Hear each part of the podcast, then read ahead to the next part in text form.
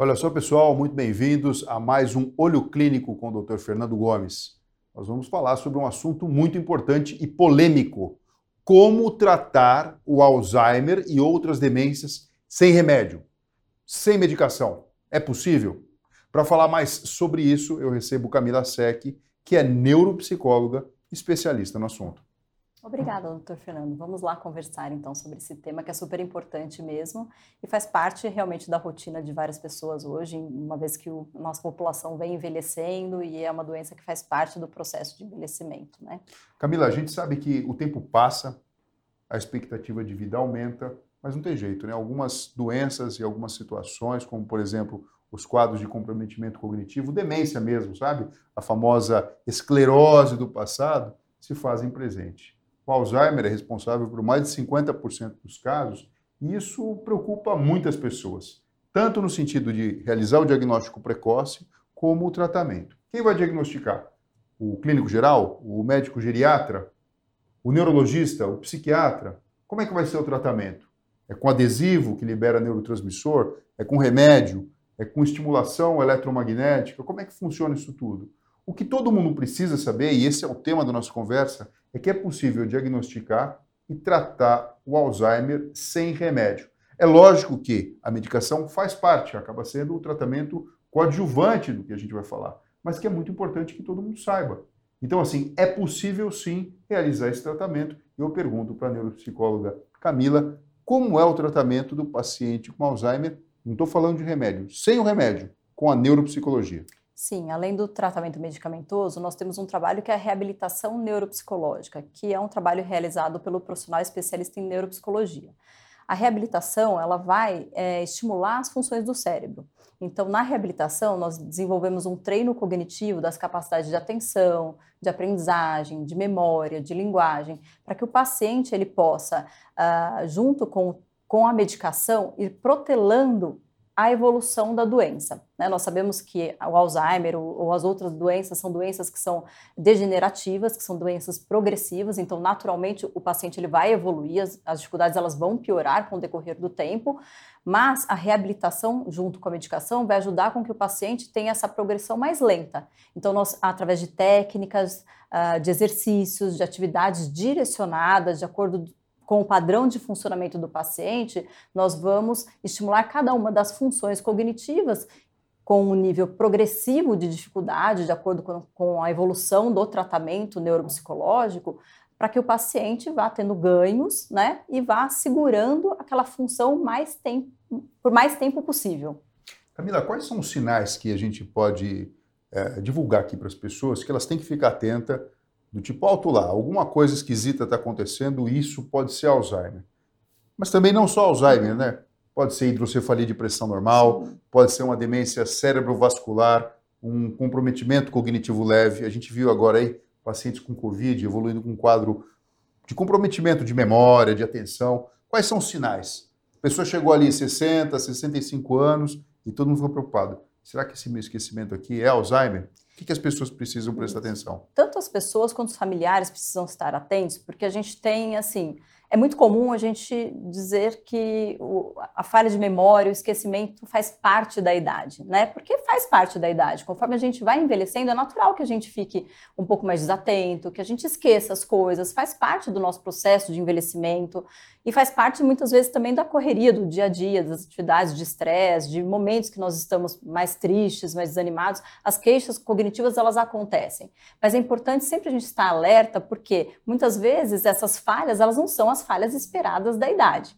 Né? Então, a partir do momento que a gente nota que a pessoa ela está desempenhando diferente do padrão habitual dela, que essas falhas elas começam a ser mais frequentes, elas acontecem com mais, com mais frequência, com mais intensidade, começa a, compro, a comprometer, impactar nas atividades do dia a dia, seja numa atividade profissional, seja numa atividade uh, uh, diária mesmo, na execução uh, das atividades é, dentro de casa mesmo da pessoa, enfim, é importante que é, essa, essa a capacidade cognitiva seja investigada. Então é importante procurar um médico para fazer uma boa avaliação neurológica e, a partir de então, uma avaliação neuropsicológica, para que a gente possa, de fato, entender se essas que, se essas falhas é, de atenção, de memória, elas são as da, as da idade mesmo ou se estão além das esperadas para a idade. E aí nós vamos fazer testes, de fato, cognitivos para investigar essas capacidades e aí entender se realmente existem dificuldades. Bom, então assim, bem prático. A pessoa percebeu que as coisas não estão mais normais. Ela está tendo prejuízo no seu dia a dia. Ela não se relaciona da mesma forma. A performance intelectual dela reduziu. Perfeito. Procurou um médico, foi feita ali uma hipótese diagnóstica, vai fazer tomografia, vai fazer ressonância, vai colher líquor, enfim. Mas vai ter um momento que vai ser indicado a passagem com um neuropsicólogo. Se você nunca ouviu falar esse nome, anota e presta atenção. Neuropsicologia, uma subespecialidade da psicologia. A mesma especialidade que pode fazer um teste e te dar o QI, o coeficiente de inteligência, que ajuda a ver uma criança que tenha, por exemplo, o transtorno do espectro autista, transtorno do déficit de atenção, hiperatividade, ansiedade, depressão, outras coisas, mas essa especialidade pode sim detectar uma evolução para um sim. quadro de comprometimento cognitivo. Então tudo começa, Camila, com uma avaliação. É isso, o paciente vai, vai sentar na frente do neuropsicólogo e, e, acontece uma avaliação. Uma avaliação neuropsicológica, que a gente vai aplicar testes no paciente para investigar todas as funções do cérebro. São testes é um como se fosse uma prova, funções. uma prova. É, são exatamente. São testes que a gente. São, são diferentes testes. Para cada função tem um tipo de teste. Então, nós vamos fazer falar números para o paciente repetir, nós vamos falar histórias para o paciente memorizar e depois falar para a gente. Então, cada função tem um teste específico. São testes padronizados, normatizados, onde nós vamos, depois de aplicá-los no paciente, corrigir, interpretar, comparar com pessoas de mesma idade, mesma escolaridade, para entender se está normal ou não. Ou seja, para ficar claro para todo mundo aqui, não é achismo, é ciência. Sim, a pessoa vai fazer um teste e ter uma nota. Sim. Podemos falar assim, né? Sim, e essa nota você tem um valor do que é o esperado. Do que é o esperado para a idade e para a escolaridade lá, daquela as pessoa. As pessoas que têm essa faixa etária, essa escolaridade, é esperado que dentro de uma faixa ali de normalidade tenha essa Isso. pontuação. Se está muito abaixo, alto lá. Isso. Pode caracterizar, por exemplo, uma alteração de linguagem, uma alteração de memória, uma atenção, alteração de atenção Isso. e assim sucessivamente. Aí você faz essa primeira avaliação, é como se você tivesse uma fotografia Isso. da é capacidade da, da capacidade mental da pessoa. Exatamente. Da mesma forma que a ressonância vai lá e faz uma foto do cérebro, a avaliação neuropsicológica vai avaliar o funcionamento. Então, a gente vai ter um mapa da função do paciente. E aí a gente vai saber o que está normal e o que não está normal. A partir do momento que a gente tem esse perfil de funcionamento do paciente com os déficits que a gente apresenta, a gente vai levantar hipóteses em relação ao que aquilo diz para gente. Então, se tem um perfil compatível com a normalidade, se tem um perfil que é semelhante com um transtorno neurocognitivo leve, ou se o paciente pode ter um perfil sugestivo de uma doença de Alzheimer, eu, por exemplo. Eu gosto de chamar e atenção. E aí isso vai voltar para o médico, né? Uma claro, coisa, Camila, o diagnóstico é médico. Sim, uma coisa bem interessante é, que, que mostra a importância do profissional. Muitas vezes a pessoa chega e fala: Eu tenho problema de memória, doutor. Aí vai fazer uma avaliação com o neuropsicólogo. A gente se assusta quando vê o resultado. A memória até que não está tão ruim assim, não. O grande problema da pessoa é o processo atencional. Então você imagina, a pessoa acha que tem um problema de memória, aí se envereda por um caminho de tomar remédio para a memória, achar que está faltando vitamina. Pra... E o problema é absolutamente outro, uhum. que tem a ver com o processo. Para você memorizar, Sim. você precisa prestar atenção. Aí, Sim. feito esse diagnóstico, então, mais preciso, você pode, então, progredir para um tratamento. Aí a gente está falando aqui do tratamento não medicamentoso, não estamos falando de remédio. Isso não tira a necessidade de ser medicado, claro. Sim. Mas está falando de uma outra coisa. E aí, como é que funciona? Você fez ali o teste, Camila. Aí você viu que o paciente com, por exemplo, Alzheimer, tem é, uma pontuação baixa em, algumas, em algumas, alguns quesitos ali. Aí você vai montar como se fosse um treino personalizado um para ele. É treino personalizado, exatamente. A partir da avaliação neuropsicológica, a gente identifica as forças e as fraquezas do paciente, e aí, com base nas dificuldades, a gente vai desenvolver um plano de tratamento. Então, o paciente tem déficit de memória, déficit de memória imediata, a gente vai fazer uma estimulação direcionada para a memória imediata. E aí a gente vai fazer um trabalho progressivo para estimular essa capacidade cognitiva. Só que, assim, a, a reabilitação ela tem duas, tem, é, duas formas de trabalho. Uma é a estimulação cognitiva, que é esse treino da capacidade cognitiva, e o outro é o desenvolvimento de estratégias compensatórias, porque não necessariamente a pessoa precisa é, estar com a capacidade cognitiva funcionando bem para funcionar bem no dia a dia a gente pode funcionar muito bem é, na nossa rotina com os nossos compromissos, independente da nossa capacidade de memória, a partir do momento que a gente sistematiza um uso de agenda, por exemplo. Então, na reabilitação, a gente faz essas duas coisas. A gente faz o treino cognitivo, a estimulação cognitiva, que são esses exercícios para as capacidades, personalizado para o paciente mesmo, e a gente olha também na rotina do paciente o que não está funcionando bem, isso, claro, junto com a família, é um trabalho integrado com a família, para que a gente possa auxiliar aquele paciente a funcionar melhor no dia a dia. Então, o paciente esquece onde deixa as coisas, o paciente esquece o compromisso. Então, como que a gente vai olhar dentro da rotina desse paciente para desenvolver bem galinhas, estratégias para que ele possa funcionar melhor, mesmo tendo aquela dificuldade? Porque por mais que a gente vai estimular essas capacidades cognitivas, ele continua com déficit, porque na realidade ele não vai recuperar o que ele perdeu. A é. gente vai protelar a evolução, a gente está lutando contra um padrão evolutivo, é. né? Vamos dizer assim. É, o né? que a gente faz é estimular o cérebro de maneira que a neuroplasticidade, que a habilidade dos neurônios uh, realocarem a sua função, tarefa, uh, e sinapses, uhum. se faça presente para você entregar função. Uhum. Então, assim, Exatamente. assim, neurônios que estão morrendo, a gente não vai conseguir Sim. fazer voltar para trás Sim. com esse tipo de exercício. Mas aquela pergunta, ah, paciente com Alzheimer, é bom fazer palavra cruzada? Talvez. Uhum. Talvez faça sentido. Uhum. Se determinado déficit que possa ser trabalhado daquela maneira, ele possa ser atingido. Mas se de repente não é aquela, aquele estágio que o paciente está, ou não é aquela demanda, tem nada a ver. Vai fazer mais do mesmo é. e você vai estar tá deixando um flanco aberto para outras situações bem importantes. Além disso que você falou, da bem, entre aspas, pessoal, a bengala. Para quem tem dificuldade para andar, você tem uma bengala para andar. Para memória, talvez a agenda. Mas até para usar agenda, tem técnica, né, Tem Camila? Tem técnica, exatamente. E assim, é importante esse trabalho personalizado, porque a gente fala assim, ah, então é só fazer palavra cruzada, é só fazer um caça-palavras. Só que muitas vezes o idoso ele está num nível de dificuldade que ele não dá conta, às vezes, de fazer aquela palavra cruzada que você está oferecendo para ela para ele, né, para o idoso. E aí a, a, aquele exercício acaba sendo frustrante, acaba sendo é, algo mais negativo do que positivo. Aí o familiar fala, ah, mas eu já várias vezes tentei faz, fazer palavra cruzada, dei o livrinho lá para ele e tal, e ele não faz. Mas ele não faz porque ele não tem motivação, ele faz porque às vezes ele nem consegue fazer naquele nível. Então, assim, a gente na reabilitação, além da avaliação que vai direcionar para a gente aonde a gente vai começar a trabalhar esse idoso, né, o nível que a gente tem que começar, a gente a todo momento está ali cuidando desse nível do paciente. Então a gente não vai fazer algo muito fácil, porque a gente precisa estimular, mas a gente nunca vai jogar algo para ele em termos de exercício que seja frustrante, que seja algo desestimulador né? Porque senão é, é, é ruim para o paciente. Pensa, um paciente que já tem dificuldade, que no dia a dia muitas vezes já é apontado pelas dificuldades que ele tem, chega no momento onde ele vai fazer algo que é para ser bom para ele, que é para desenvolver, para trazer melhora, para desenvolver o seu funcionamento, ele vai tentar fazer, ele não dá conta de fazer. Então é muito negativo. Então tem que ser personalizado mesmo, né? Eu gosto de fazer sempre um paralelo com o corpo, né? Então quando a gente pensa na reabilitação, é se a gente for pensar na atividade física, por exemplo, se eu caminhar, eu estou trabalhando as, as, minhas pernas, né? Se eu for trabalhando, se eu for andando para o meu trabalho, se eu subir até o meu apartamento, vou estar tá caminhando, vou estar tá usando as minhas pernas. Mas se eu for lá e for fazer a musculação específica para minha panturrilha, eu vou estar tá trabalhando muito melhor a minha panturrilha, certo?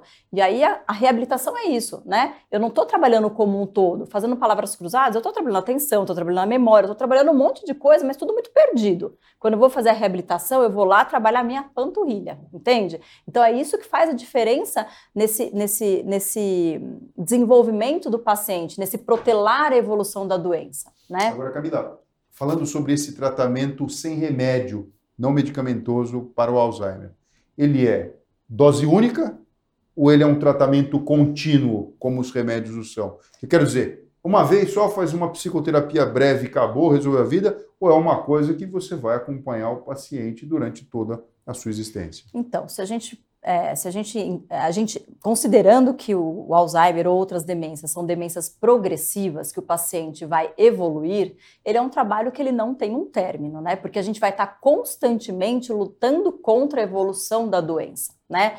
O que acontece é que muitas vezes a, às vezes aquele idoso ele está disfuncional na rotina dele e a gente, além da estimulação cognitiva, vai trabalhando adaptações na rotina, que são essas bengalinhas que a gente estava falando, essa questão da funcionalidade. A gente vai desenvolvendo estratégias, vai organizando a rotina, vai, vai dando, dando recursos para ele funcionar melhor. E chega um momento que o idoso ele está muito mais adaptado, funcionando melhor, mesmo com as dificuldades que ele tem, e ele já tem às vezes recursos para fazer exercícios mais direcionados. E isso pode ser espaçado, às vezes tem um, vai chegando um nível de dificuldade que também fica difícil do idoso vir ao consultório, ter um cuidador que vai realizando essas tarefas cognitivas. Então é muito individual. Mas assim, se a gente for considerar que é progressivo, não é um, algo que tem começo, meio e fim. É diferente de você falar de um paciente, por exemplo, que tem às vezes um, um AVC, um AVE, né, que a gente fala, um acidente vascular encefálico, um traumatismo crânioencefálico, que de repente o paciente teve um momento ali, que teve um, uma lesão cerebral e tem um déficit cognitivo, que a gente vai lá, estimula, estimula, estimula, ele alcança um nível adequado e ok, ele ficou bem, a gente pode dar alta da reabilitação para o paciente. É diferente, porque a, a demência é progressiva, o paciente ele vai dali para o declínio, né? Ele vai piorando as capacidades e o nosso trabalho vai ser sempre estimular para tentar ir retardando isso. Então não eu, tem. Eu, eu, vejo assim, né? Da mesma maneira que uma criança, quando está se desenvolvendo, vai para a escola e tem um processo pedagógico que ajuda ela nesse processo, nesse momento de ascensão, de ganho, o, a, o tratamento não medicamentoso do Alzheimer, ele ajuda nesse processo que muitas vezes a gente pode encarar como triste, que seria um declínio, que seria uma perda de função, mas de uma maneira gentil e inteligente para que a função, na verdade, da pessoa seja preservada o máximo possível. Uhum. Então, a memória, do ponto de vista objetivo, pode até piorar, mas a gente consegue, através de estratégias, abrandar a manifestação clínica disso. Sim. E a vantagem disso é qualidade de vida para a pessoa, para os familiares, né, junto com o trabalho integrado do cuidador, que muitas vezes ele fica cansado, ele pode sofrer burnout. Exatamente. E eu falo para você, não é só por cansaço, é porque a pessoa também fica perdida. Fala, eu quero ajudar mais, mas eu não consigo. Eu e aí entra a neuropsicologia. Exatamente. Camila, antes de agradecer você e falar muito obrigado por trazer essa informação e essa, essa realidade, né, que é o tratamento não medicamentoso para demência e para o Alzheimer, eu gostaria de te pedir algumas dicas para compartilhar com todo mundo que está assistindo a gente do que fazer ainda na mocidade para evitar ter um problema de demência muito grave lá na frente, em termos de habilidades e comportamentos mentais. Então, nós já sabemos hoje que é um conjunto, né? Então, o estilo de vida saudável associado estimula, ao estímulo cognitivo é o que pode nos proteger de uma certa forma aí desse, dessa nos, nos, nos, ajudar a ter uma evolução melhor aí no envelhecimento, né? Então, além da atividade física, de uma alimentação saudável, ah, quanto mais a gente usar o cérebro, nossa capacidade cognitiva, melhor. Então, estudar, ler, é, aprender coisas novas. Então, sempre estar fazendo um curso novo, aprender novos idiomas, uh, fazer coisas diferentes do que a gente faz habitualmente. Né? Aquela questão de você é, escovar os dentes com a, com a mão que você não está habituado, pentear o cabelo com a mão que você não está habituado e, enfim, desafios, trazer desafios para o cérebro. Acho que é isso, é trazer desafios para o cérebro no dia a dia, tentar fazer coisas diferentes do que a gente habitualmente faz, né? E sempre buscar exercitar o cérebro mesmo, né? Com atividades, com, com, com pensando no idoso, por exemplo, a gente vai trazer essas coisas mais gerais a partir do momento que a pessoa não tem um diagnóstico, né? Então a gente vai falar para a pessoa ler, para fazer palavra cruzada, para fazer caça-palavras, que são recursos do dia a dia, né? Mas para as pessoas mais jovens, eu acho que a gente tem que pensar de um modo geral uh, na vida como um todo. Então, o idioma, é estudar, é fazer cursos, é ler bastante e trazer desafios cognitivos para o dia a dia. De um modo geral, acho que seria isso, né? Camila, muito obrigado, viu, por compartilhar tudo isso com a gente. Eu deixo aqui o convite para vocês também seguirem a gente na página Escola de Neuropsicologia. Isso. Se você é psicólogo é, da área da saúde mental e quer aprender um pouco mais, junte-se ao nosso grupo, que com certeza você vai incrementar o seu trabalho como profissional e vai ajudar muitas pessoas. Camila, muito obrigado. Eu que agradeço. Obrigada. É isso aí. Pessoal, até a próxima.